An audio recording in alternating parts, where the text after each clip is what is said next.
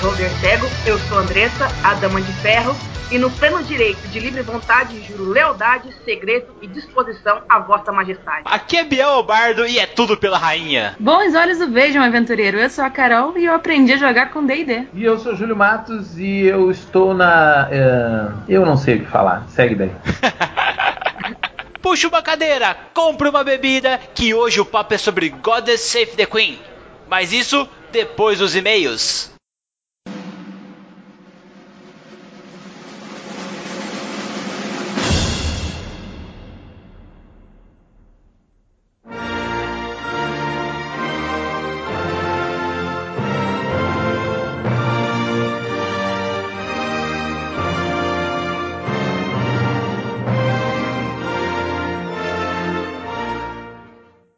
E aí, Bardo, conseguiu dormir depois do último cast, cara? Taverneiro, com toda certeza eu durmo que nem uma pedra, mas eu tenho uma esposa que é algo que, místico que acaba com todos os fantasmas próximos a você, cara.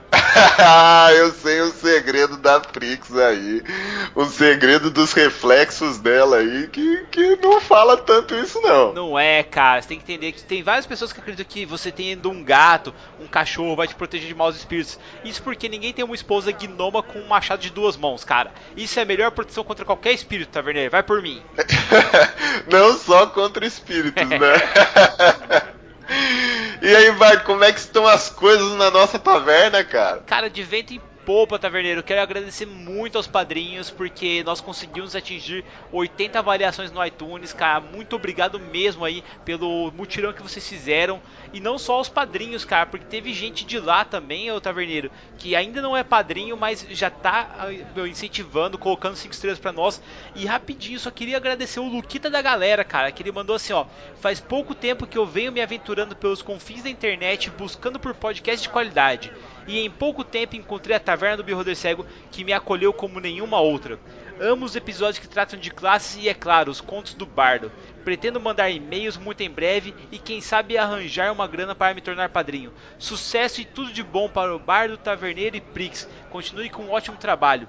Deixe um saquinho com 50 peças de ouro no balcão e volto para o meu quarto para mais estudos. Cara, isso é muito bom, galera. Muito obrigado mesmo pelo seu apoio, viu? Obrigado, obrigado mesmo. Queria agradecer também a todos os padrinhos que divertem o nosso grupo de padrinho ali, né, Bart? Como que faz pra galera ser padrinho da taverna? É muito fácil, galera. É só você ir em padrim.com.br barra cego ou melhor, picpay.me barra beholder cego. O PicPay, por que, que eu falo que é melhor, taverneiro? A pessoa vai lá, faz a doação de 10 reais, já pinga no e-mail da Prix e a Prix já consegue saber que você já fez o pagamento. Ela entra em contato, te manda o link do Telegram. Em 2, 3 segundinhos você já está no grupo, já interagindo com a galera. Lembrando que são mais de 90 pessoas no grupo agora, galera. Nossa, é muito legal, Bardo. Nossa, por falar nisso, Bardo, mestrei a minha mesa pros padrinhos, cara. Os padrinhos jogaram a mesa do taverneiro finalmente. E aí, Taverneiro, matou quantos? Então, a galera ficava falando, ah, Taverneiro não mata ninguém e tal. Eu realmente não mato, o Bardo sabe disso, é difícil matar, mas morreu um.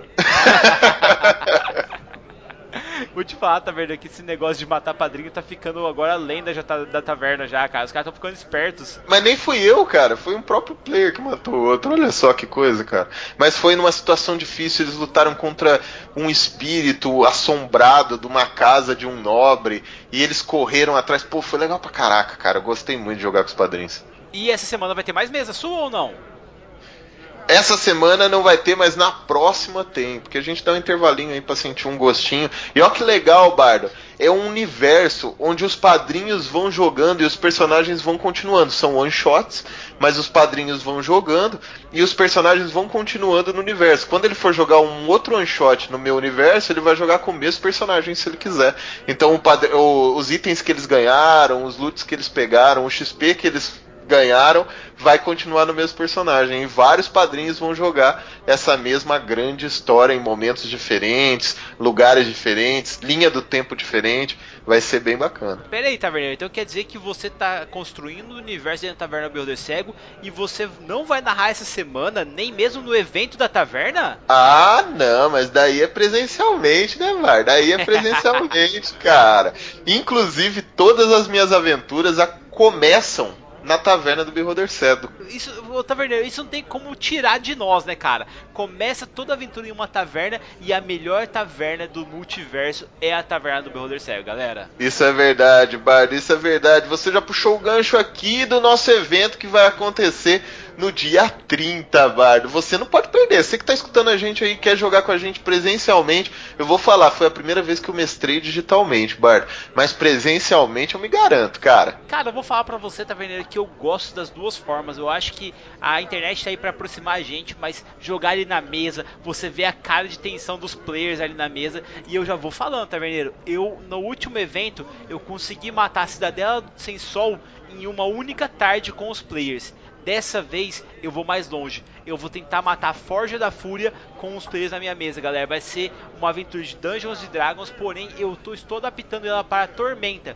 Então eu espero vocês no Colégio Seca, que fica nas ruas Raposo Tavares com a Mato Grosso. A entrada vai ser pela Rua Mato Grosso a partir das 2 horas da tarde. A minha mesa tem até um máximo de seis personagens, seis players. Então, chega antes para garantir sua vaga. Nós teremos Terra Devastada lá, teremos mesas de mago, teremos mesas de BESM, teremos mesas de Dungeons Dragons. Ter... Sério, vai ter mesa de tudo. E o principal, vai ter uma mesa de Goddess Save the Queen, cara. Nossa, do Cash. Aproveita que você vai escutar o Cash agora, cara. Fique empolgado e vem aqui participar do nosso evento em Londrina. A gente está esperando você, minha mesa vai estar lá esperando vocês também. Mas corre, que as vagas são limitadas, né, Bardo? Com toda certeza, Taverneiro. E já puxando um gancho aqui, galera, eu queria agradecer os nossos amigos da Jambô Editora que colocaram a gente como emissários do castelo e nós estamos aqui hoje para divulgar, cara, o Sem Trégua, que é um suplemento deles do Reino de Ferro, que colocam novas carreiras ali, incluindo o Ginete Nômade, eles colocam novas armas, itens, outras regras para você adquirir, manter e modificar os seus mechas, né, aqueles gigantes a vapor além de um monte de informações e uma aventura nova ali, cara, que eles colocam para você narrar. Então, galera, aproveita a promoção, clica no link do Beholder aqui no post e já compra agora já o seu suplemento, velho. Cara, não perde a oportunidade, Bardo. Tá uma sacanagem, cara. O sem trégua, que é agora, cara. Tá no meu combo físico e digital na pré-venda, né? Porque ele tá para sair ainda, a pré-venda dele tá R$ 49,90, velho. Tá saindo de 69,80 por 49,90. É vintão a menos, Bardo. É vintão, cara. É, é, cara, é muita grana. É, é, um terço. É um terço do tudo que você tá pagando. E olha só, se você fala, pô, mas pô, 49,90 eu não tenho e tal. A versão digital é 20 reais, é 19,90, nem 20 reais é. Então você aí, cara, não perde essa oportunidade. Corre lá, jamboeditora.com.br ou clica aqui no nosso link que é muito mais fácil e garanta o seu. Com toda certeza, Taverneiro. E eu já puxo aqui, galera, um apelo que eu tenho a vocês. Nós estamos com exatamente 960 seguidores no Twitter e eu quero contar com a sua colaboração para nós atingirmos mil seguidores até sexta-feira. Você está ouvindo isso na quinta-feira, ou seja, a gente tem um dia e meio, dependendo da hora que estiver ouvindo, para a gente arrebentar e conseguir chegar a mil seguidores. Ajuda a gente lá, vamos lá, vamos fazer uma corrente aí, Beholder Power, cara, pra gente conseguir chegar a esses mil seguidores, cara. Ó, eu vou fazer uma promessa aqui, Bard. Se vocês chegarem a mil seguidores, eu disponibilizo a ficha do Bardo. Não, cara, vamos fazer melhor. Se a gente chegar a 5 mil seguidores, sai o calendário esse ano ainda, que tal? Não, não quero essa porra desse calendário, mano. Não, ó, se chegar a mil seguidores, eu vou disponibilizar a ficha do Bardo. Eu tô começando a criar ela agora, cara. Com ilustração e tudo, mão flamejante e o caceta. Galera, eu vou colocar aqui nessa semana, não deu tempo ainda. O Ricardo, que é um padrinho nosso, criou o Colégio do Ragatanga que é um colégio que a gente estava conversando e tal, e acabou saindo lá o ritmo ragatanga. É que não deu tempo, eu quero diagramar ele, colocar certinho aqui, mas essa semana tá aqui no post. Sério, o Ricardo foi um gênio, cara. Ele criou, ficou muito legal mesmo. E dá até pra você invocar o Diego, cara, para tocar por você. Então é muito massa, cara. Galera, é isso mesmo, mas tem uma outra coisa, Bart. Tem uma outra coisa, um, um outro pedido que a gente tem para fazer para os nossos ouvintes. Tá rolando aí que vai começar a votação do Goblin de Ouro do Diversão Offline. Ô louco, gente. Gente, sério, ó, para tudo agora que você tá fazendo. A votação, se eu não me engano, vai começar na segunda-feira, dia 1 creio eu. Não é certeza ainda, os caras não divulgaram. Só que, cara, a gente vai ficar à espreita, a gente tá muito atento. Assim que sair, os caras, ó, liberou a votação, nós vamos jogar nas nossas redes sociais. Por isso que é tão importante vocês seguirem a Prix, porque eu falo que é a Prix porque ela coordena tudo aqui, velho. Ela que manda na bagaça. No meu Instagram, Facebook, Twitter, segue a gente tudo quanto é lugar. O que, que vai acontecer, galera? Vai liberar o negócio, aí a gente tem que entrar em peso. Mas a gente tem que entrar igual um beholder entra numa dungeon moendo tudo, cara. É raio pra tudo quanto é lado, é telecinésia, é causar ferimentos, é petrificar. Cara, nós temos que fazer o caos, tá entendendo? Eu quero, galera, trazer esse Goblin de Ouro pra taverna, porque a taverna precisa do Goblin de Ouro. É, isso é verdade. Ele não só nasceu para estar aqui na nossa taverna, como ele nasceu para liderar os Goblins. A gente precisa criar também uma hierarquia Goblin aqui na taverna e a gente precisa de um Goblin sobrando aí, cara. Exatamente, galera. O ano passado não deu, a gente estava começando ainda, nós ficamos sabendo de, de, uma última hora, agora estamos avisando com antecedência, então nós precisamos da ajuda de vocês. Meu, terminou o cast, tá liberado lá a votação. Você viu ali que nós começamos a fazer a propaganda nas redes sociais? Vai lá e vota, cara. Pega o CPF da sua mãe, pega o CPF do seu avô, da avó, da amante, do cachorro. Vai lá e vota da taverna do Beholder Cell, cara. Ajuda a gente a trazer esse Goblin pra taverna. É isso mesmo, não percam a oportunidade de deixar a gente feliz. São poucos esses momentos. Credo, taverneiro. Agora puxando aqui então o e-mail, cara. Que porque Felizmente, galera, quando a gente fala de assuntos como Casas Assombradas, vocês gostam disso aí, né? Porque vocês gostam de ver o caos, ou vocês gostam de sentir medo. Meu, choveu de e-mails, cara. Eu vou ler aqui só do Fábio Félix, que ele mandou aqui. Fala Prix, Taverneiro e Bardo, e também o Taka, que é meu convidado favorito, junto com o Eduardo Spor. Aqui em Gravataí, Rio Grande do Sul, há um ex-orfanato e sanatório abandonado, bem sinistro Aposto que o Taki iria tirar ótimas ou péssimas fotos aqui. Não, peraí, peraí, peraí. O, é um ex-orfanato e um ex-sanatório. A galera falou assim: não, aqui tinha um monte de criança e tal, orfanato, pá. Não vai dar certo, cara. Não tá, não tá tenebroso o suficiente de ex-orfanato, né? Porque criança você sabe como que é na parada de terror. Ah, vamos abrir um sanatório aqui. Pra, pra combar. Os caras nasceu combado, pô. Ou seja, lá você vai encontrar o espírito do Jamanta loucaço que quebra tudo, que vai destruindo tudo pela frente, e o espírito das criancinhas, velho. E você sabe, taverneiro, filme de terror quando tem criancinha é que deu ruim, mano. Deu muito ruim. E ele manda assim ainda, taverneiro. Ele fala assim, ó. O Taka iria tirar ótimas ou péssimas fotos. E talvez até ter seu primeiro contato direto. Afinal, o lugar é Double Trouble. Ou seja, realmente é o que você falou, cara. Que pode dar ruim lá mesmo. E sabe o que, aconteceu? A melhor parte? O Taka foi no post e respondeu: falou, Rapaz, será que eu consigo esse acesso aí? O que, que, você acha, Taverneiro? Você acha que a gente não consegue fazer um bem bolado aí, mandar o Taka pro Rio Grande do Sul pra ele visitar esse orfanato não e gravar tudo, cara? No cara, estilo Ghostbusters? Dá, dá pra gente fazer. tô fazendo uma lista aqui, velho, dos e-mails que estão enviando pra gente com lugares pro Taka é, pesquisar as suas, o seu primeiro contato anormal aí. Ô galera, responde nesse e-mail aqui no contato@beholdercego.com se vocês gostariam de ver isso no canal do Beholder. O Taka entrando em casas mal assombradas, em casas antigas, em sanatórios, indo à noite no hospital do Golden Cross. Se vocês falarem assim, cara, eu quero ver isso, eu faço o rolé. Eu pego, eu pego o Taka de noite, a gente leva ele no hospital e a gente vai filmando o Taka entrando e pesquisando o, a bagaça à noite. O que, que vocês acham? Caraca, velho, você vai sozinho, né, Bart? Não, louco, taverneiro. O Taverna Unida, Porra, cara. cara. Eu, você e a Prix, mano. E o Taka na frente. Não, o Taka sempre na frente, velho. Porque se ele achar, é ele que quer achar. Ô, Taverneiro, a Prix tá aqui do meu lado fazendo não com a cabeça, velho. Que ela não quer ir, não. Encerrando, Prix. Eu e você, eu já, já fala com a Prix aí que eu e ela vamos pra, pra taverna mais, mais próxima que tiver, cara. Eu já até gaguejei, porque, porque tá difícil, cara. Ideia ruim, hein, Bardo? Nossa, essa ideia é ótima, cara. Eu acho que vai rolar. Mas, Taverneiro, você tem algum e-mail aí também, cara? Cara, eu tenho um e-mail aqui do Jorge Nampo. Ele manda assim: Bom dia, Paulo Taverneiro. Meu nome é John Lang. Acho que é John Lang mesmo. Clérigo da Força, aposentado na longínqua segunda edição de D&D. Peço uma grande caneca de cerveja para complementar o último podcast sobre casas mal assombradas. Com algumas histórias sobre a foto do vulgo bairro da Liberdade, Bardo. Cara, o bairro da Liberdade é muito louco. Eu adoro ir lá, só que eu não sabia que tinha história de espírito lá, não, cara. Escuta essa, se você não acha que pelo menos ali a gente tem que levar o Taka quando a gente for para a próxima CCXP. Olha só. A foto em questão foi tirada do edifício Maria Cândida, que fica na rua Galvão Bueno, número 16, no bairro da Liberdade, em São Paulo. O endereço fica a poucos metros na Praça da Liberdade, quase esquina mesmo. Este local foi chamado de Largo da Força por muitos anos e era utilizado para punir e enforcar negros e criminosos. Caraca, já, Caraca. a parada já começa a pesar. Pesado, hein? Calma aí, velho. Próximo ao Largo da Força foi instalado entre o período de 1779 a 1858 o primeiro cemitério público de São Paulo, entre as ruas Galvão Bueno, da Glória e dos Estudantes, a rua do Prédio da Foto.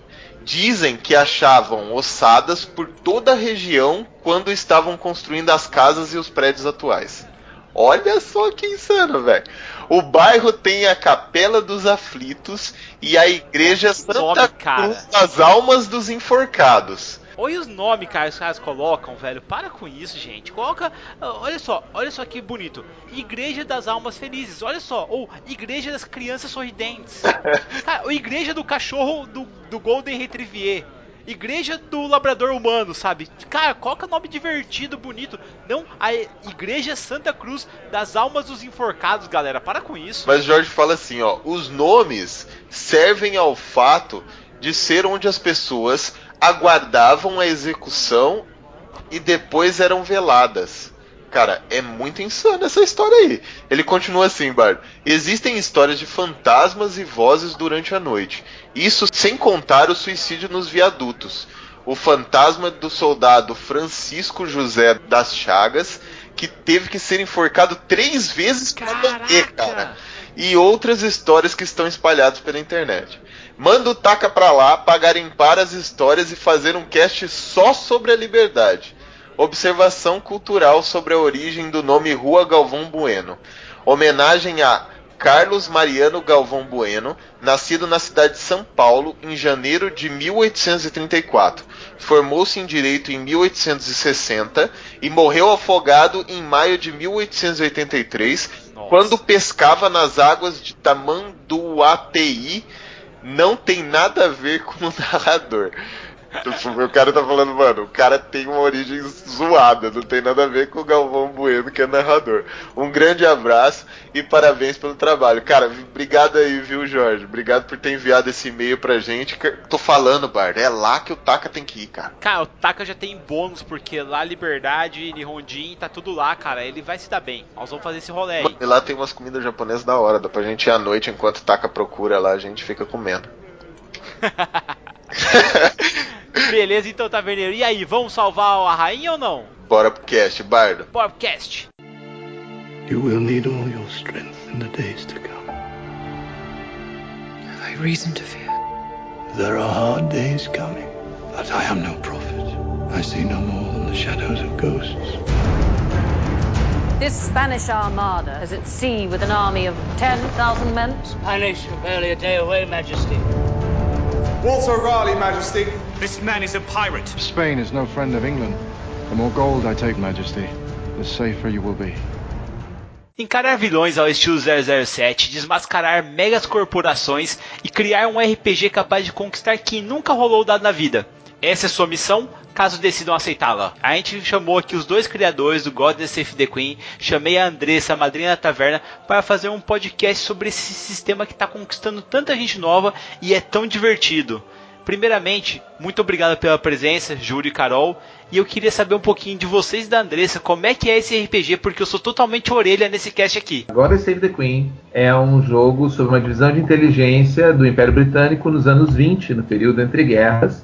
E essas agentes elas viajam o mundo resgatando artefatos, relíquias, resolvendo mistérios de civilizações antigas, bem ao estilo Indiana Jones, assim como caçadores de, de artefatos, para impedir que outras forças, né, ou seja, vilões ou outros países tenham acesso a esse tipo de poder, porque acabaria desequilibrando a frágil balança ali de, de poder no entre guerras, né? Porque a guerra acabou, mas ainda continuava aquela disputa de poder nos lugares e tal e as Godas elas trabalham a serviço do Império Britânico para tentar manter o status quo como está. Claro que o, o, o, twist interessante é que todas elas são oriundas de colônias do Império Britânico, então é, elas têm uma relação com o processo de independência da colônia do, do lugar onde elas vêm. Então elas são heroínas que têm uma ambiguidade no trabalho. Ao mesmo tempo que elas trabalham para salvar o planeta como um todo, porque tem determinados perigos que iriam destruir toda a civilização, elas estão trabalhando para o próprio império que massacra e oprime o lugar de onde ela veio, que é uma colônia. Então elas têm um pouco de relação com o processo de independência e é, vivem essa dualidade durante as aventuras. Caraca, cara, que legal. E como é que vocês começaram a criar esse RPG, Júlio? Da onde que veio essa ideia dessa pegada Indiana Jones ali e até mesmo aí de pertencerem a uma organização da rainha, cara? Como é que funcionou esse negócio? É a famosa coxa de retalho, né? Gente, comecei com a ideia de que eu queria subverter o, o universo pulp, né? Eu gosto de pulp, mas não gosto de como as histórias são feitas, daqueles super-heróis infalíveis e que no final eles ganham o amor da mocinha, a mulher é meio que um troféu na história. E aí, conversando em casa aqui, acabamos. Uh, eu conversando com a minha, minha mulher, ela deu. Uh, falando, ah, porque poderiam ser mulheres as heroínas. falei, pô, legal. Só que eu acho que eu não tenho condição nenhuma de escrever um RPG em que as heroínas são mulheres. E é bom deixar claro que o Godas não é um RPG para mulheres. Ele é um RPG em que as mulheres são protagonistas. Isso tem uma sensível diferença. Mas eu ia precisar escrever muito sobre isso. E aí eu já conhecia a Carol, a gente já tinha uh, uh, se conhecido nos eventos, eu sabia as coisas que ela jogava, que ela curtia as mesmas coisas que eu. Eu cheguei, Carol, bora fazer um, um, um RPG aí sobre minas que descem a porrada em todo mundo e. e minas chutando bundas. Exatamente, aí a Carol disse ok, bora, né? Porque a Carol é esse tipo de pessoa, ela pode falar melhor que diz ok, bora para as coisas. Exatamente. Ô Carol, e como é que foi isso daí? Você pegou essa história, você se baseou nas Panteras, se baseou no Indiana Jones, na Carmen Sandiego. Qual que foi essa pegada aí? Então, sendo muito sincera, a minha maior experiência foi Jack Chan. Olha só. Mas o, o Jack Chan no desenho, o desenho? Exatamente. Dos do, do talismãs? Aham. Uhum. Nossa, é muito bom. Então, assim, foi o que. Isso é meu filho no fundo, tá? Vocês ignorem completamente. Fica tranquila, é... ele tá participando do cast, fica cegada. Exatamente. Ragnar tá aqui participando ativamente. Então, minha maior referência foi o Jack Chan, porque eu sempre gostei muito do desenho, apesar de né, ter mais idade quando ele foi lançado. Mas sempre achei fantástico e a partir daí eu comecei a derivar para outras coisas, jogos de videogame e coisas do tipo para pegar referências mesmo. Mas a inspiração maior foi o Jack Chan, porque eu acho que tem tudo a ver, aquela pegada de fantasia, mas com a história dos talismãs, a captura, enfim. Mas sem perder a aventura, a questão de duelos, ação, enfim. O que, que vocês pegaram essa época, esse período entre guerras? Podia ser futurista, podia ser mais antigo?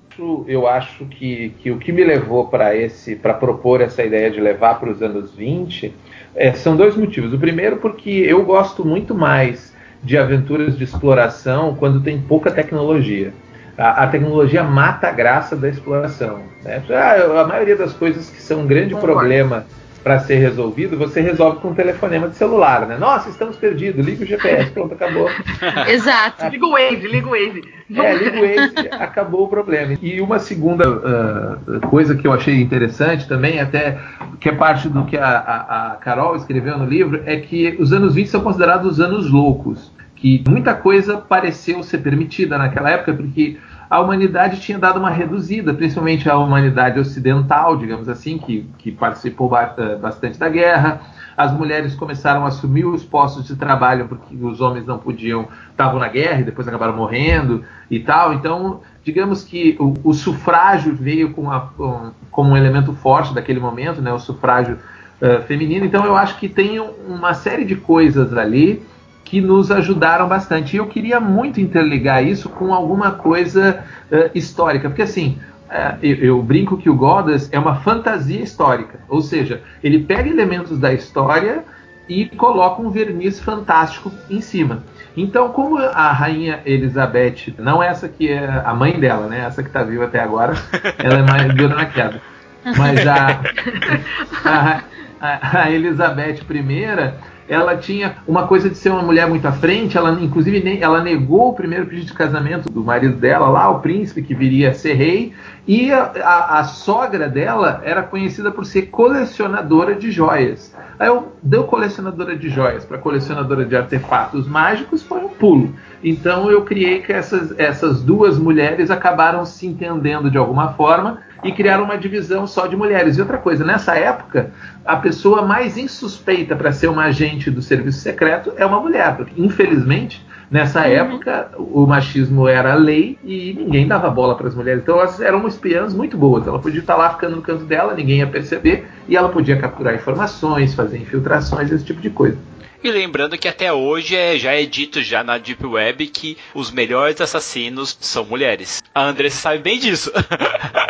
Eu, eu não tenho informações sobre isso. Né? Inclusive, a doutora Marta assistiu uma ótima God. Só fica essa dica pra galera.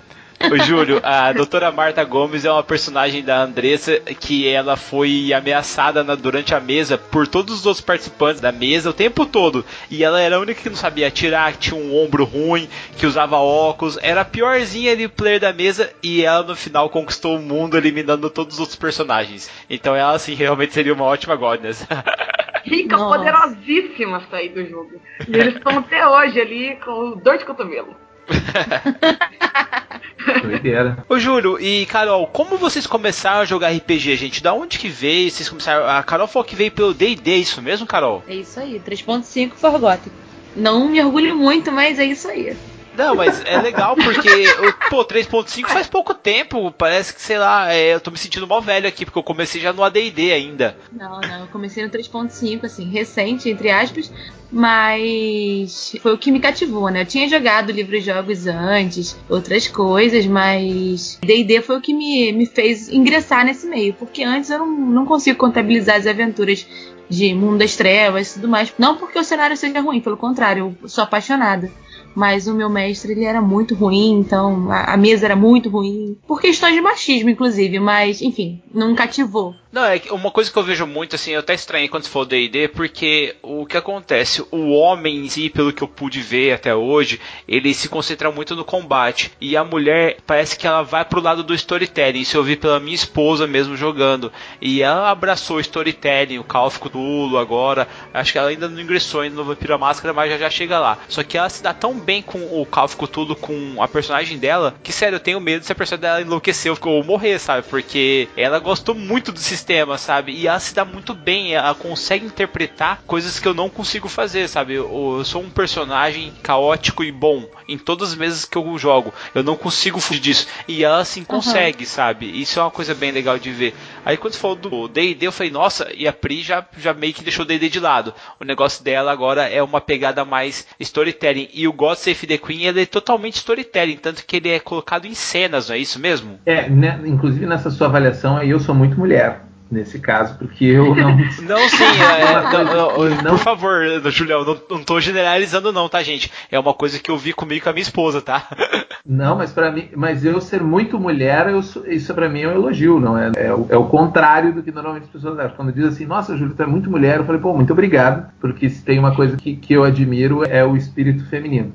Mas é, o... uma coisa que eu gosto no, no Gods, que você colocou que as protagonistas são mulheres. Então, se você é um cara e você quer jogar, inclusive estão os rapazes que vão jogar as mesas uhum. que eu vou narrar de, de Gods, cara, vocês são muito bem-vindos, mas é para você ver que dá para você ser incrível e ser uma mulher. E, tipo, é, sem ser é, até, até no, nos playtests, uma das coisas que a gente mais uh, uh, percebia, eu e a Carol, quando jogava e mostrava para as pessoas, é que no, no final da, da, da, forma com que a gente tentava abordar, não tem diferença nenhuma jogar de personagem uh, uh, uh, feminino ou masculino do ponto de vista da aventura. Tem do ponto de vista do, do, do dos karmas e, e, e, buscas pessoais que elas têm. Mas fora isso, não, não, não faz diferença nenhuma. Eu acho que a gente ainda tem muito que evoluir nesse quesito no RPG, porque ainda grande parte do RPGista tem uma visão bem distorcida Ontem eu acho que eu vi um cara dizendo: ah, se não tem combate, então não é RPG. Eu falei, brother, você está extremamente equivocado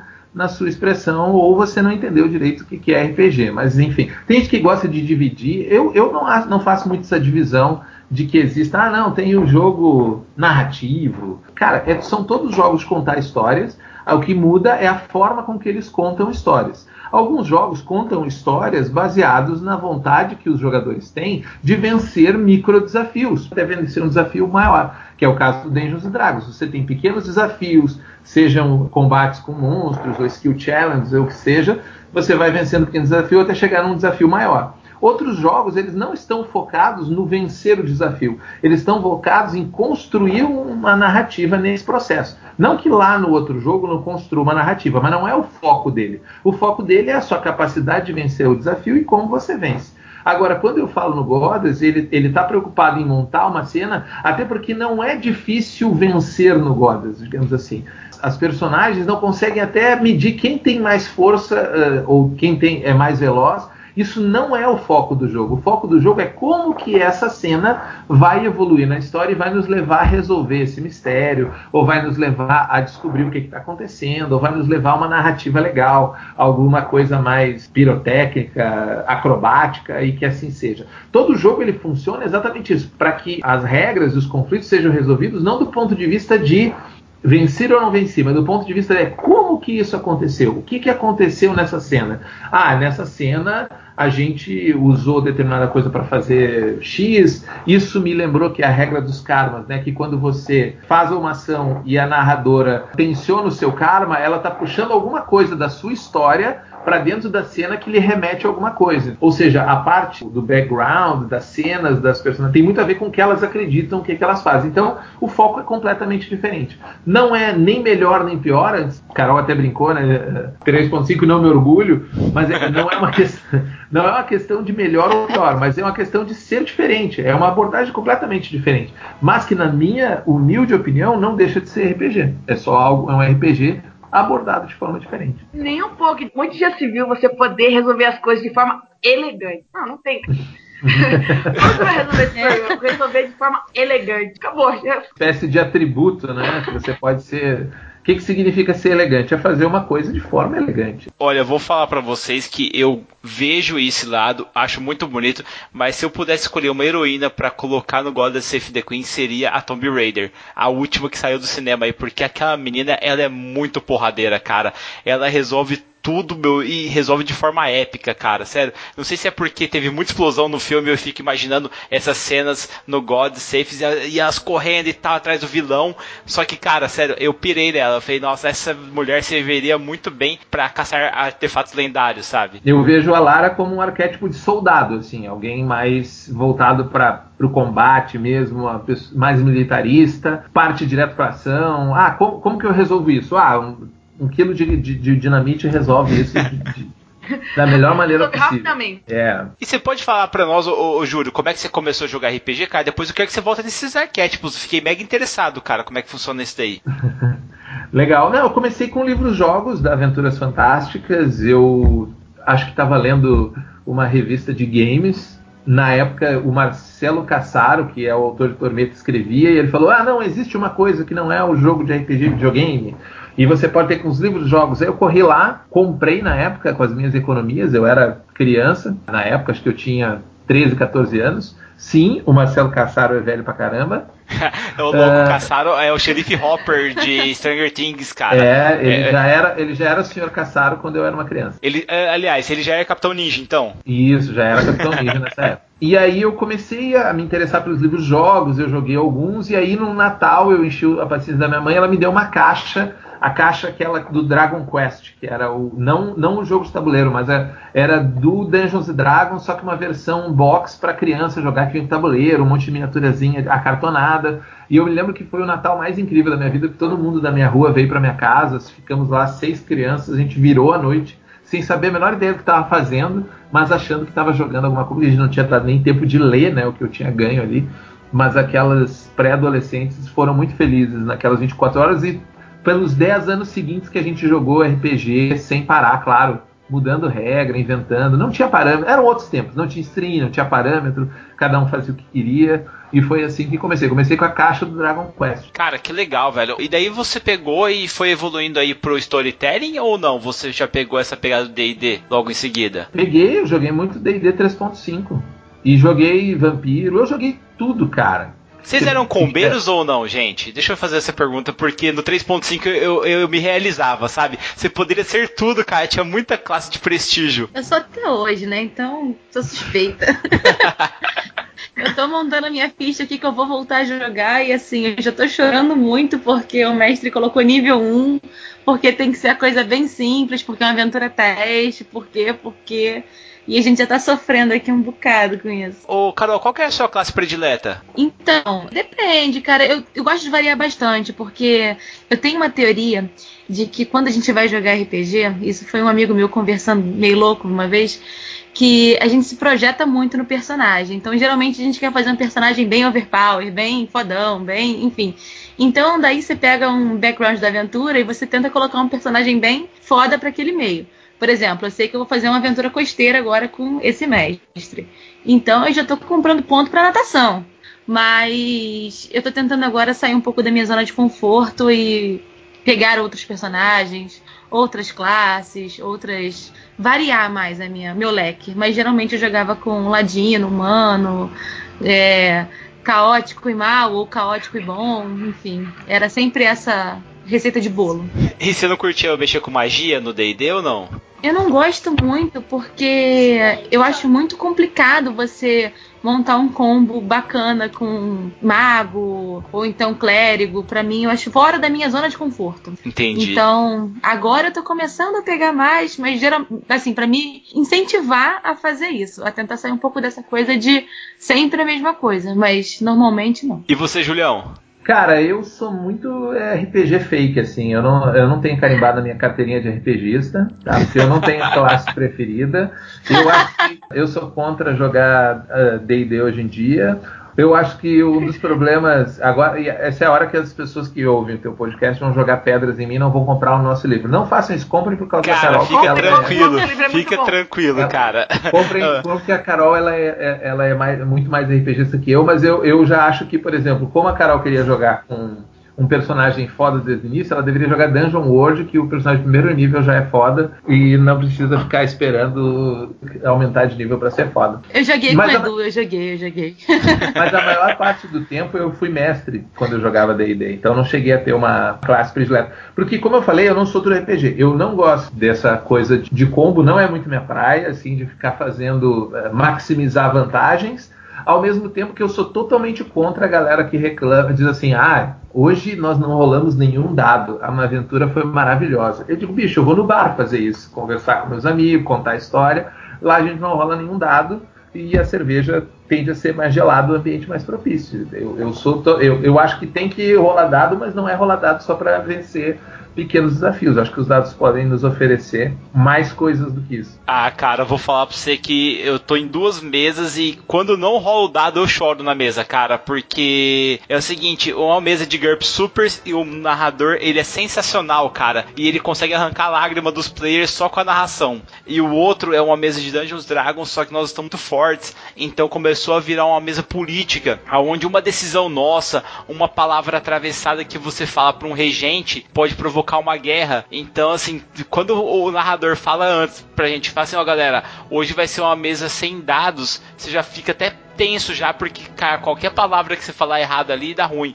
E eu sou um bardo na mesa e eu sou um bardo muito caótico. E de um lado eu tenho um clérigo e do outro uma paladina que não me deixam mentir, não deixam fazer meu rolé. E, cara, tá ficando complicado, tô me sentindo sufocado nessa mesa. Queriam me obrigar a casar na mesa, cara, pra você ter ideia. eu acho que a gente tem que quebrar um pouco esse estereótipo da galera de achar que uma coisa não existe em detrimento da outra. Eu acho que tudo é possível, cada grupo escolhe o que ele acha melhor de fazer, quer jogar, joga, com dado, sem dado. O que não pode é você achar que aquilo que você faz é a verdade suprema e absoluta não. e achar e, e, dizer que os outros o que o outro amiguinho faz é idiota ou que ah não jogadores sérios não fazem isso até eu acho que jogador sério é uma expressão que não faz sentido para RPG se o cara quer eu quero dizer não nós vamos jogar um RPG que vai ser sério eu digo olha cara sério para mim é trabalhar ganhar dinheiro entendeu? Casar, esse tipo de coisa. Para jogar RPG eu quero brincar, é outra, é outra vibe, é outra lógica. É, galera, assim, casar é legal, tá? Não é chato, não, não seja sério, tá? Case com diversão, porque é muito divertido isso, tá? e outra coisa, é, se você tá escutando nosso programa, cara, e acha é legal denegrir o amiguinho porque você joga super certo e ele não, pare de ouvir esse programa agora, que você não é nosso público, velho. O RPG é uma coisa inclusiva, onde várias maneiras diferentes de jogar, inclusive com LARP, inclusive pelo Telegram, pelo WhatsApp. Então não me venha falar que a sua maneira é a maneira absoluta de jogar, que você está errado, meu amiguinho. Isso aí, apoiado. Agora, ô Júlio, deixado isso aí livre, cara, fica tranquilo que o pessoal vai comprar o jogo de si, porque pelo que eu vi é muito bom. Mas me explica, cara, como é que funcionam esses arquétipos aí? Então, como no God of Save the Queen você não tem atributos básicos e tudo no jogo é resolvido através de uma pilha de dados. Quando você entra numa cena e alguma coisa te impede, você tem algum tipo de ameaça, a gente divide, na verdade, em percalços e em oposições. Né? São coisas que impedem você de fazer o que você quer. Uma oposição é uma coisa que você pode eliminar da sua frente. Por exemplo, um cara dando, atirando em você, ou, sei lá, passar um muro alto, ele vai ser uma oposição. Isso você resolve. Agora, um percalço é algo que fica na cena, algo que você não consegue agir diretamente, você só consegue evitar. Então, os percalços são como se o lugar onde você está estivesse pegando fogo, por exemplo. Você não consegue apagar ele, mas você precisa lidar com isso enquanto você luta ou quando você tenta escapar. E, inclusive, alguns monstros Uh, digamos assim, uh, uh, mágico, sei lá, um vampiro, ele é tão poderoso que você não consegue afetar ele com aquilo que você tem. Ele não é uma posição, ele é um percalço e você consegue fugir, você consegue atrasar ele, mas eliminar ele você não consegue. Então, a regra é feita exatamente para você conseguir lidar com seres invulneráveis, lidando com seres vulneráveis em uma dinâmica de ação, né? Que é diferente um pouco das dinâmicas onde você tem um inimigo muito forte, como o próprio Call of Cthulhu, em que você não não consegue interferir nos monstros, mas o seu objetivo não é ação, e sim um, um, um pouco mais drama. E os arquétipos eles servem para fazer com que cada personagem tenha um leque maior de, de possibilidades conforme a especialidade dela. Então, a soldado, cada vez que você for montar a sua pilha, você vai olhar na lista de especialidades do soldado, vai ter lá, quando está no tiroteio, ela ganha mais um dado. Uh, numa situação.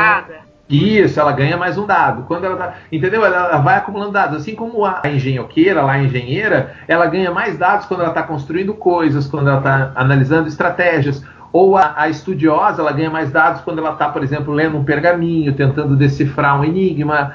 Então, todas elas podem, por exemplo, dar um tiro, ok? Mas a soldado vai ter muito mais dados, com maior chance dela conseguir resultados mais altos para resolver isso de forma mais espetacular. Enquanto que as outras elas vão resolver de forma mais espetacular quando elas estiverem agindo conforme as suas personagens. Inclusive, cada uma dos arquétipos eles têm o destinos de heroína. O que, que significa isso? Você tem um dado base, que toda a pilha de dados começa sempre com um dado base e vai somando os outros conforme a situação. E o destino da heroína, cada vez que você cumpre ele, você adiciona um dado base para aquela sessão. Então, por exemplo, o destino da sua heroína pode ser provocar um inimigo com uma bravata. Você fez isso da aventura, você diz, ó, oh, cumpri um destino, a partir de agora até o final dessa aventura eu tenho dois dados base. Isso faz com que cada personagem haja dentro sua, do arquétipo da sua personagem. Então, se eu sou a piloto, a piloto, por exemplo, tem o destino de heroína que é tratar o, o veículo como se fosse uma pessoa. Então, quando ela conversa com o carro que ela está dirigindo, ou com o avião que ela está dizendo, como se ele fosse uma pessoa, do tipo, vamos lá, querida, eu preciso da tua ajuda e tal, ela ganha mais um dado e, ela, e aumenta a capacidade. Então, uma das partes mais legais do Goddess é que a evolução dele é horizontal. Você não fica mais forte, você fica mais apto. E, ele é elástico, ele aumenta dentro da aventura e abaixa ciclicamente. Então, você sempre está incentivando os jogadores e jogadoras a fazerem aquilo que faz o personagem ser o personagem, porque isso vai dar um retorno para eles em mais opções para eles jogar na, nos conflitos. Entendi. É, tem que analisar a cena, a situação e, tipo, olha, o meu personagem é assim, ela pode agir dessa forma, e eu acho isso muito, muito, muito legal. Exato. Mesmo os inimigos não têm uma ficha de inimigos, né? O inimigo ele está em relação à cena. Então, na cena, se você tem dois atiradores, é, cada um representa uma oposição, mas aí os caras estão encobertos, então cada um é uma oposição dois, porque você vai gastar os seus dados que você tira, você tirar 6 e 5 você tem uma vitória, de 3 a 4 você tem um controle o 1 é uma complicação. Os zooms vão todos para a narradora. E a narradora gasta os zooms para atrapalhar os personagens cada vez que eles usam o controle, porque o controle é um sucesso parcial. Enquanto que o 5 e 6, que é a vitória, ela pode descrever o que, que vai acontecer. Então, se eu gasto uma vitória para eliminar uma oposição, eu digo exatamente o que aconteceu. Eu digo, ah, eu dei um pulo, três piruetas no ar e ah, dei três tiros no peito do cara. Beleza. Aquela era uma oposição. Como que você vai resolver as próximas? Porque agora você só tem controles. E quando você usa o controle, você abre espaço para a narradora dizer o que, é que aconteceu. E ela sempre vai não só narrar como você conseguiu vencer, mas vai colocar um novo problema na sua frente. A ideia é que a ação vai escalando, né? Então o jogo foi feito para você, por exemplo, fazer uma perseguição de carro e, e conseguir rapidamente resolver o que está acontecendo ali de forma criativa, de forma bacana. Mas é um jogo bem estratégico pelo visto, porque além de ser uma narração compartilhada, você gastar os seus dados para resolver uma ação no final da cena, você pode estar lascado. Pode é, dar muito danado. Você, digamos, gerencia os resultados. Você primeiro rola os dados, vê o que você tem e você sabe, nunca vai dar para tudo. A ideia do jogo é que você vai ter que deixar é cobertor curto. Uma coisa vai deixar ponta. E você vai ver para narrativa o que, que é mais legal. Tipo assim, ah, eu acho que é legal nessa hora eu deixar o cara tirando, que daí eu vou tomar um tiro, mas beleza, tomo um tiro agora, normal, sigo em frente e isso dispara alguma coisa. Vou contar um caso bem rápido para vocês de uma cena que aconteceu quando eu joguei no Diversão Offline. Um casal que veio jogar na minha mesa e, e, a menina, ela tinha pego a personagem dela, se não me engano, era piloto, e ela tinha colocado um dos karmas dela no passado, que a família dela tinha sido uh, toda morta por um grupo lá que perseguia ela desde então e uh, por, que cobrou uma dívida.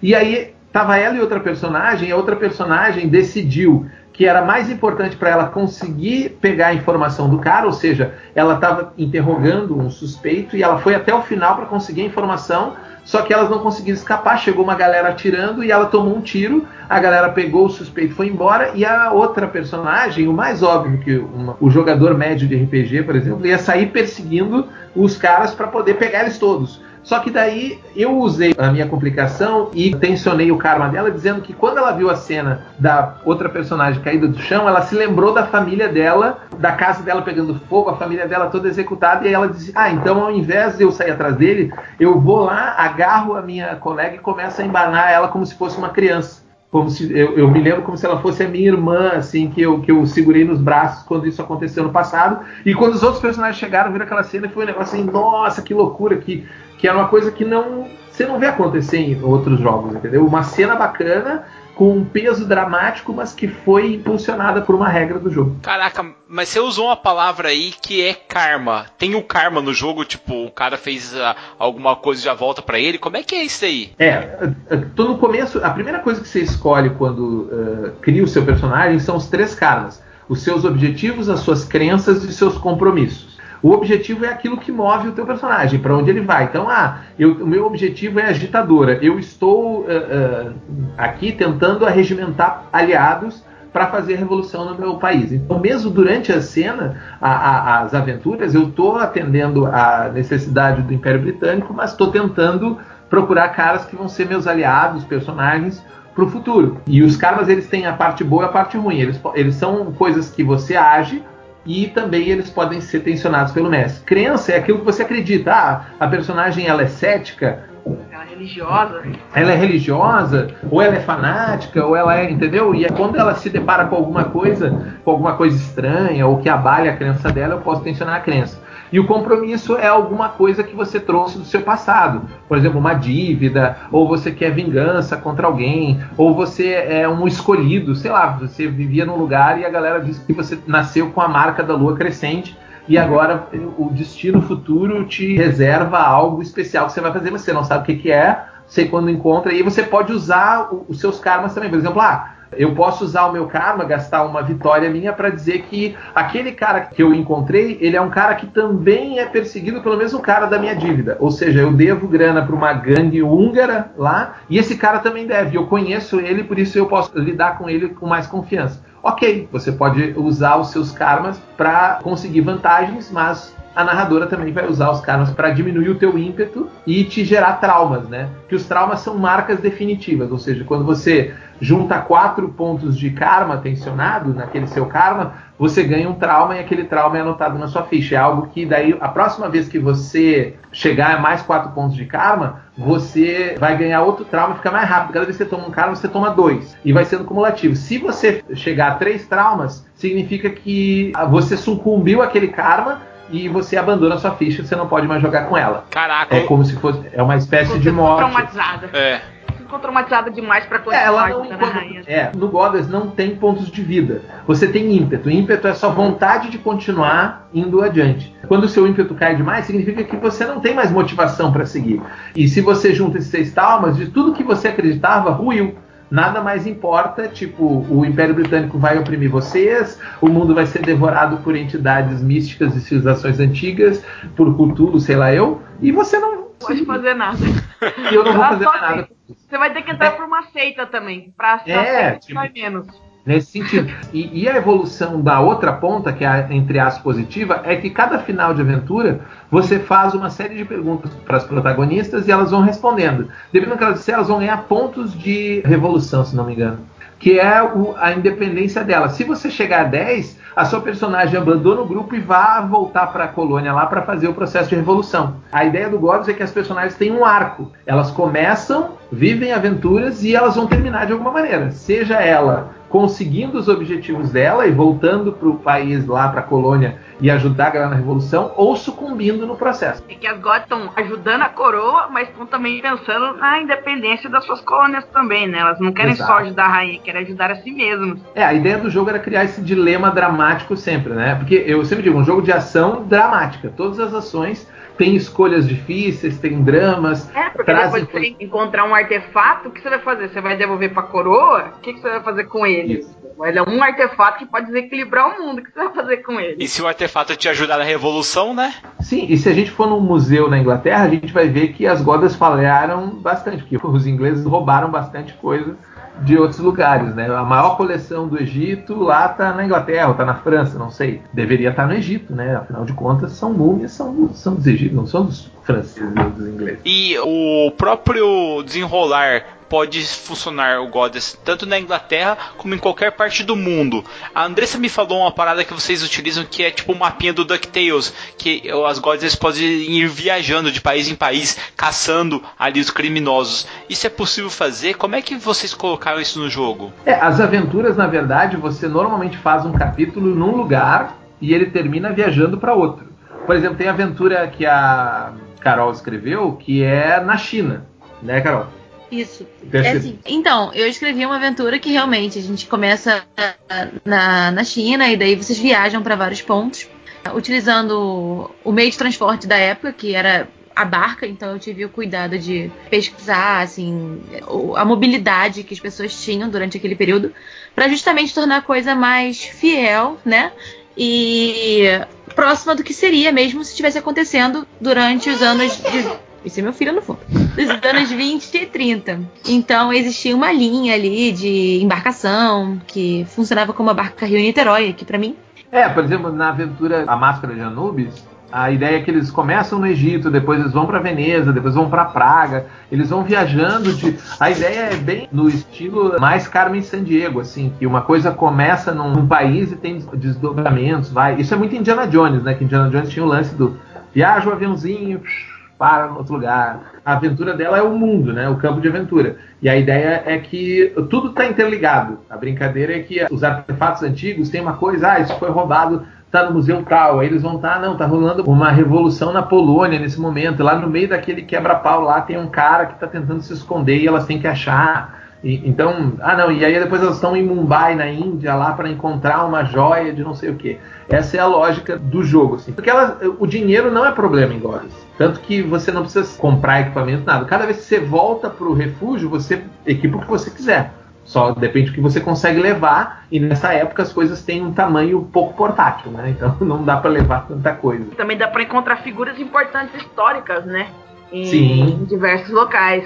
Dá pra encontrar até o Sir Arthur Conan Doyle. Eu escutei uma aventura que estava jogando com o Pedrock e com o Roxo. Vocês se encontraram com ele. Não, o livro tem várias cidades em que a gente colocou personalidades que você pode encontrar. Você encontra o cara lá que fez a, a volta ao mundo em 80 dias, várias mulheres importantes da época, a própria Marie Curie, que era uma cientista uh, bem Vamos renomada. apelar, vamos falar época. de Mary Shelley, Frankenstein e tal, tudo mais, bem mais legal. Pode botar a Se bobear, você encontra ela lá e vai atrás do, do monstro É, Frankenstein. então, isso que eu pensei, sabe? Tipo, transformar ele Pode. tipo, numa besta de Genovese que tá atacando o sul ali da França e tem que ir lá, as Goddess vão lá tentar ver o que que é, sabe? Pensei uma pegada assim. Cara, já Não. pensei o Dr. Jack e o Mr. Hyde ali pra você descobrir a fórmula do médico do monstro e ir atrás. Já pensou ficar em mãos erradas uma fórmula dessa?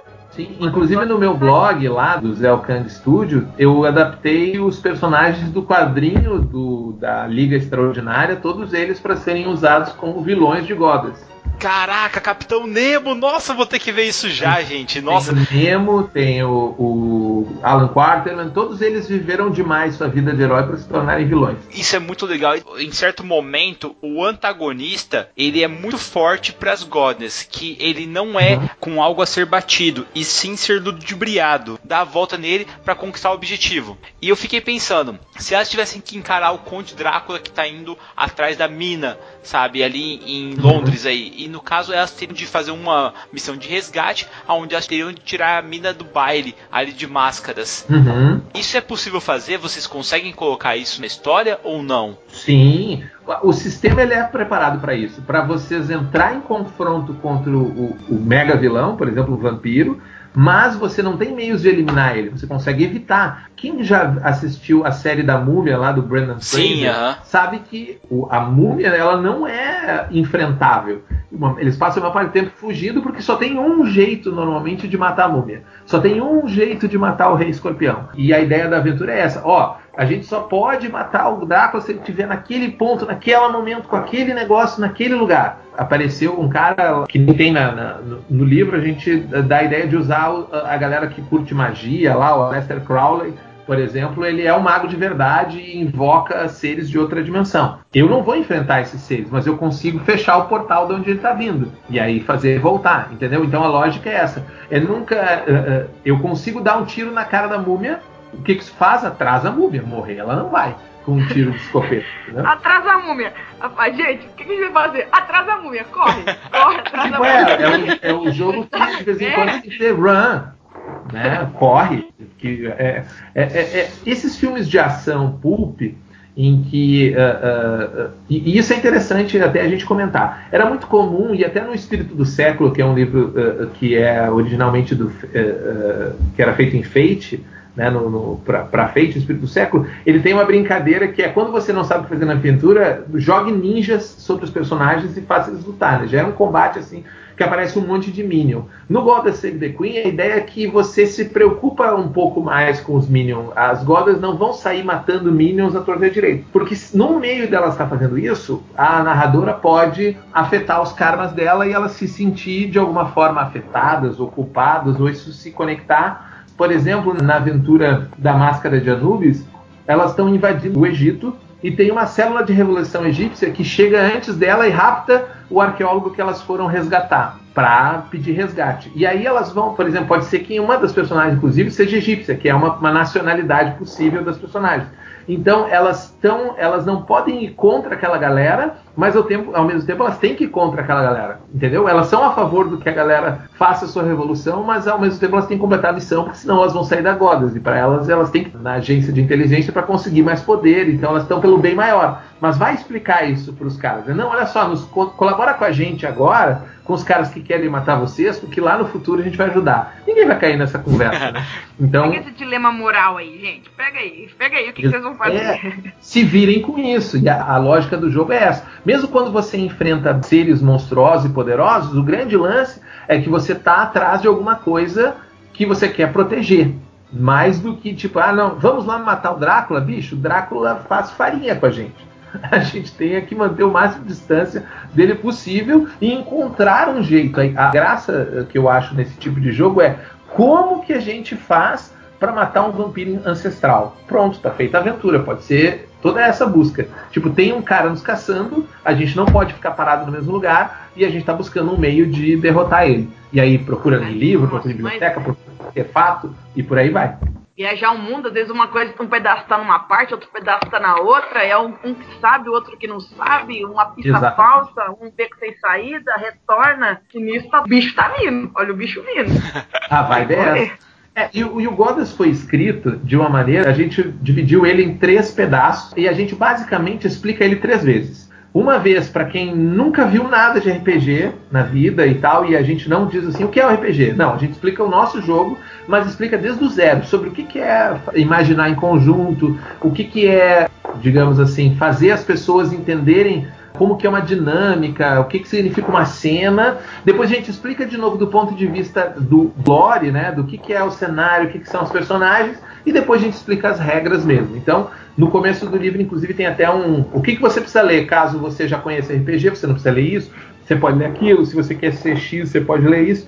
Então ele é um, um, livro que eu tenho bastante orgulho dele. Ele pode ser dado de presente para quem nunca jogou. Por exemplo, poxa, eu tenho um grupo aqui, quero dar um presente e eu sei que essa galera gosta de Indiana Jones, só que nunca jogou RPG. Eu tenho certeza absoluta que lendo o, o, o livro ele vai ter uma mínima noção para conseguir jogar, porque ele foi construído para que qualquer pessoa mesmo sem conhecimento nenhum, lendo ele de ponta a ponta, conseguisse jogar. Ou seja, ele é para ser uma coisa bem fácil. Pelo que vocês estão falando, ele é bem intuitivo. Agora me fala uma coisa, você me falou do karma, falou do ímpeto, mas você não me falou de algumas características, por exemplo, que eu estava vendo no Fast Play sobre impossível, porque eu seria uma pessoa muito impulsiva jogando aí com vocês.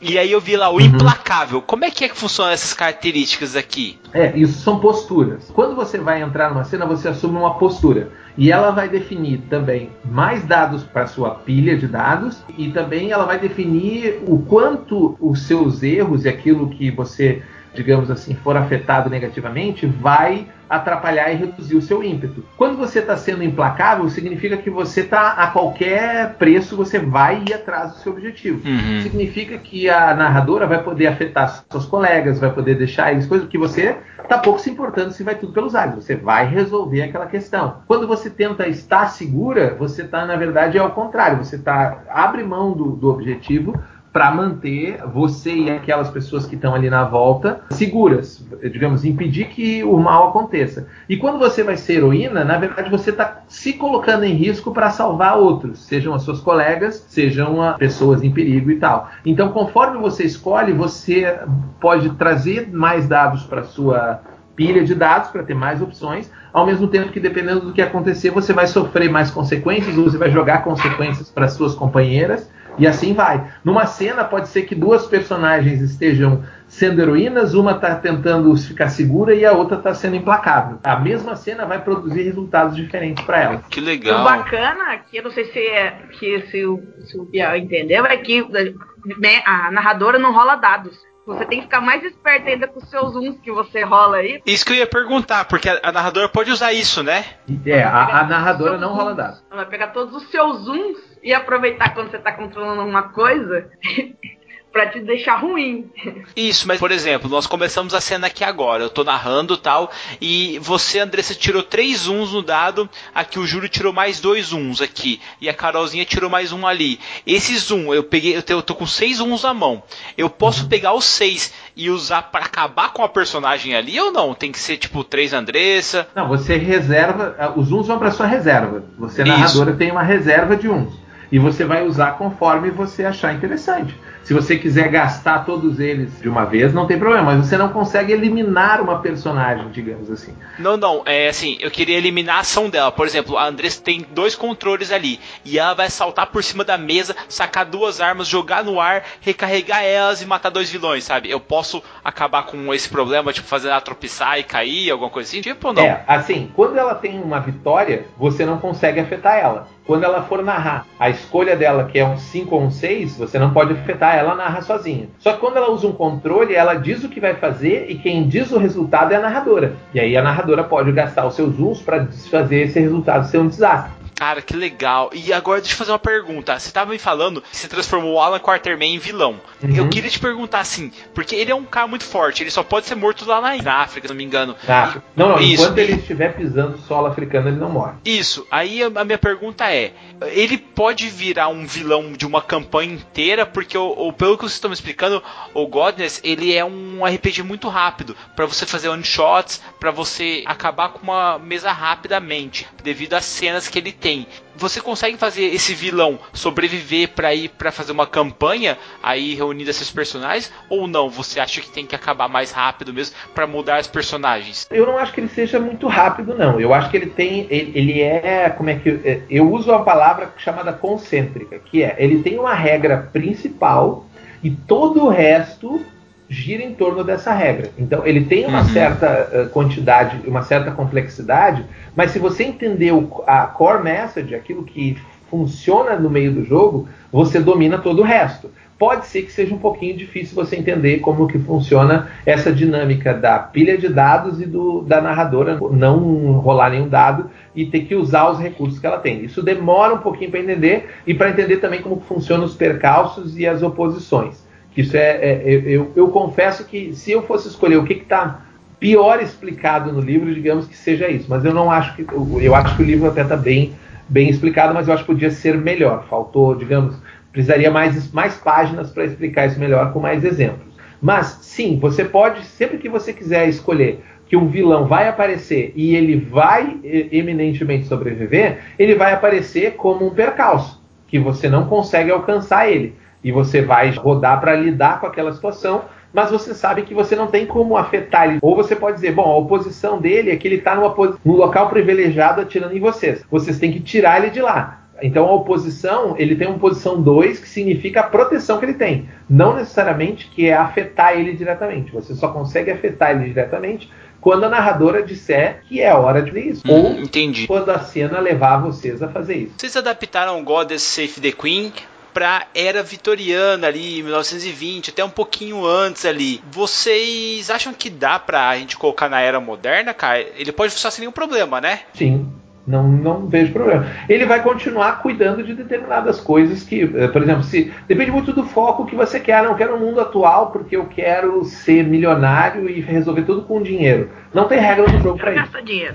Quero gastar É, dinheiro. tem meu, meu superpoder. Meu superpoder aqui. É, meu superpoder é ser rico, né? É que eu gosto muito da temática de você pegar e subverter tecnologia, igual vocês falaram. Uhum. Ah, hoje o, o cara com GPS ele consegue se virar. Agora imagina só que o cara tá lá com um GPS e ele tá dentro de uma montanha e de repente não pega o sinal. Eu gosto Uhum. muito dos personagens que eles eles estão cheios de equipamentos, cheios de gadgets e no final Sim. eles só estão carregando peso inútil, sabe? Pois igual é. acontece com Viagem ao Centro da Terra, sabe? Que você pode pegar Uhum. o filme mais novo do Brendan Fraser, se eu não me engano, e acabou com tudo o equipamento que o cara tinha, sabe? Eu acho isso legal. É, o Goddess lida com os equipamentos eh, atribuindo para eles rótulos. O que, que significa isso? É muito parecido com o Dungeon World eh, eh, faz.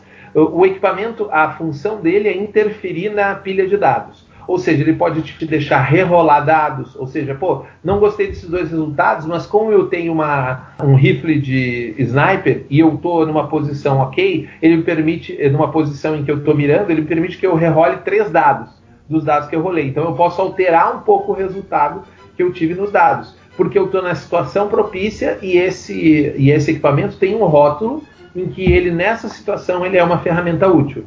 Ah, eu posso pegar o meu rifle e dar com a coronha na cara de um cara? Pode, mas ele não vai adicionar nenhum dado na sua pilha por isso. Porque ele não foi feito para isso, ele não tem um rótulo para usar. Já uma faca, por exemplo, teria. A faca lhe dá um, um, um, um dado extra para você entrar num combate corpo a corpo, por exemplo.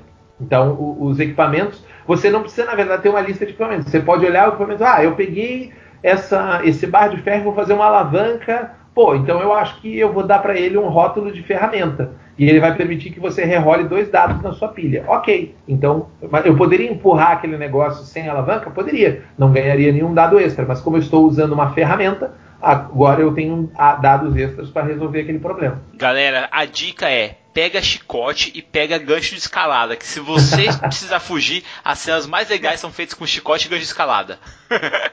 É, os equipamentos top que tem que estar na sua mochila. Não esqueça eles pra trás. É, a galera bota muito certeza. isqueiro também. Isqueiro. Esse, nossa, isqueiro é bom, fazer Nossa. coquetel molotov, as coisas assim, botar fogo no, no carro dos vilões. É, botar fogo nas coisas é sempre uma boa opção. Eu, Não, botar eu, fogo eu, sempre joguei- eu resolve. jogo com muita gente piromaníaca. E, e explosões. Mas você nunca pode olhar pra trás quando estiver tendo uma explosão. Porque Ah, sim, é. pessoas legais nunca olham pra trás em explosões. Exato. É, tem que, andar, tem que andar em câmera lenta em direção contrária à explosão, sabe? Pra- e faz a- aquela pose legal, cara. Se você for a Lara Croft, igual eu penso, você tem que mexer o cabelo porque fica mais bonito. Biel, e uma coisa que tem legal também, que o Júlia e a Carol colocaram, né, pra você usar suas habilidades, é que tem a forma como você pode gastar os seus dados. Se você vai ser rápida, se você vai ser elegante. Então, tipo, Elegante sempre. como- Lógico, eu também acho que você tem que ser elegante sempre. Você vai tirar, você é elegante. Você vai fazer elegante. Elegante é a melhor forma de resolver os seus problemas na sua vida. É, só que quanto mais. A, a ideia disso é para que você não repita. Não porque assim, no- ah, é difícil, nem todo mundo é criativo para resolver suas ações. Às vezes os caras dizem, ah, eu faço tal coisa, eu faço de novo, faço de novo. Para evitar isso, quanto mais você faz a mesma coisa ali, quando, ah, eu vou tentar ser rápida. Aí eu vou tentar de novo ser rápida, você não consegue mais ser rápida com um dado só, você precisa de dois dados. E vai ficando mais difícil você ser a mesma coisa. Então, você variar o leque das suas ações faz com que você tenha mais. ah, ah, você gaste menos para fazer mais. Se você tentar fazer sempre a mesma coisa, vai sair muito caro e você vai fazer menos coisas. Nossa, mas tem que pegar elegante pra você ir no baile de máscaras lá, que você tem que achar a mina lá e o do Conde Drácula tá dançando. Aí você pega uma água assim, um uísque, um copo com uísque e joga na cara dele, velho. Nossa, isso é muito massa, cara. Nossa, sério, isso é a cara da elegância da riqueza. Elegante. Lógico, você vai chegar todo elegante. É, sabe? Tem que ser uma coisa assim, sabe? Ou tipo, dar um tapa assim na cara do cara, sabe? Aí ele olha assim pra. Nossa senhora, eu tô altas ideias já pra É, vezes. e isso aí também funciona para orientar a narradora no que, que ela pode afetar usando as complicações.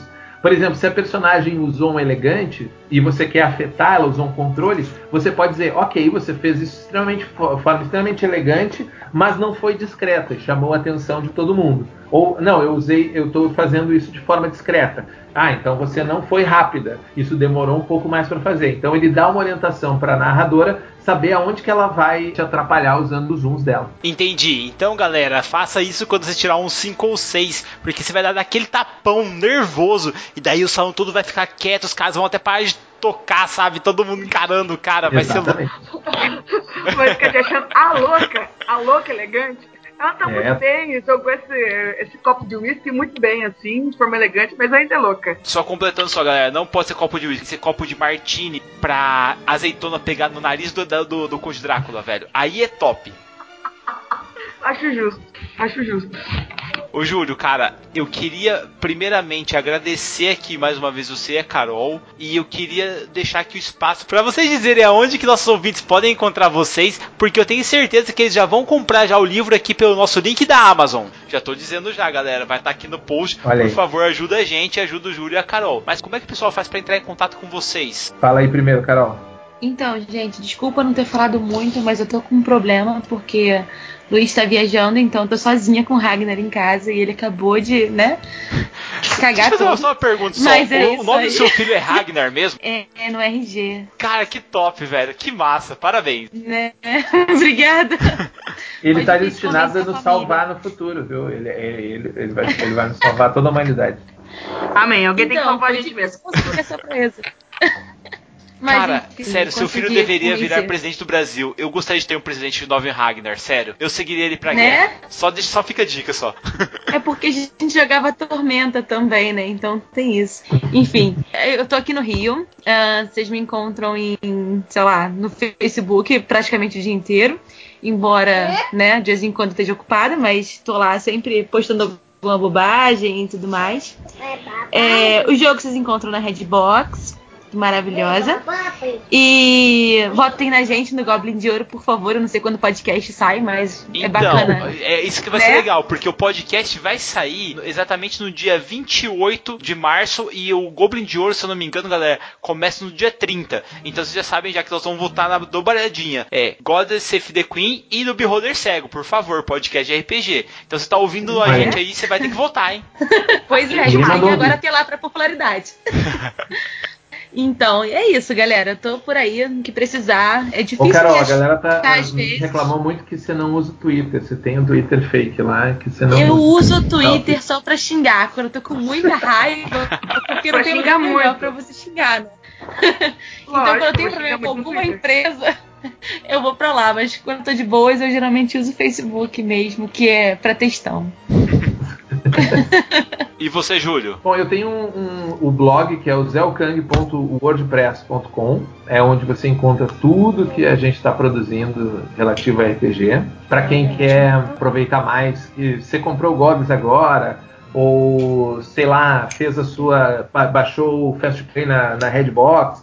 E quer conhecer mais, a gente tem um grupo no Facebook chamado Central de Inteligência, agora da CVP, então procure a Central de Inteligência, eh, que você vai achar o nosso grupo eh, no Facebook. Lá tem uma série, a galera dá dica, eu boto algum material extra. Tem uma galera que já promoveu aventuras, né? Tem uma aventura lá com o Santos Dumont, tem umas aventuras legais produzidas pela galera que está curtindo o jogo. Então tem muita coisa legal lá. E votem na gente também, não só na- na- no Goblin de Ouro, mas no Prêmio Ludopédia. Se você tem cadastro no Ludopédia, a gente está concorrendo também lá, Jogo do Ano, Designer Nacional. Entra lá na Ludopédia se você tem cadastro e vota no God of Save the Queen, porque a gente é top, a gente é rainha. Bom, galera, mais uma vez, muito obrigado pela presença de vocês. E eu vou subir o som da música aqui, porque eu e a Andressa já vamos pegar nossos equipamentos e já vamos partir em busca da Lance Lognus. Partiu.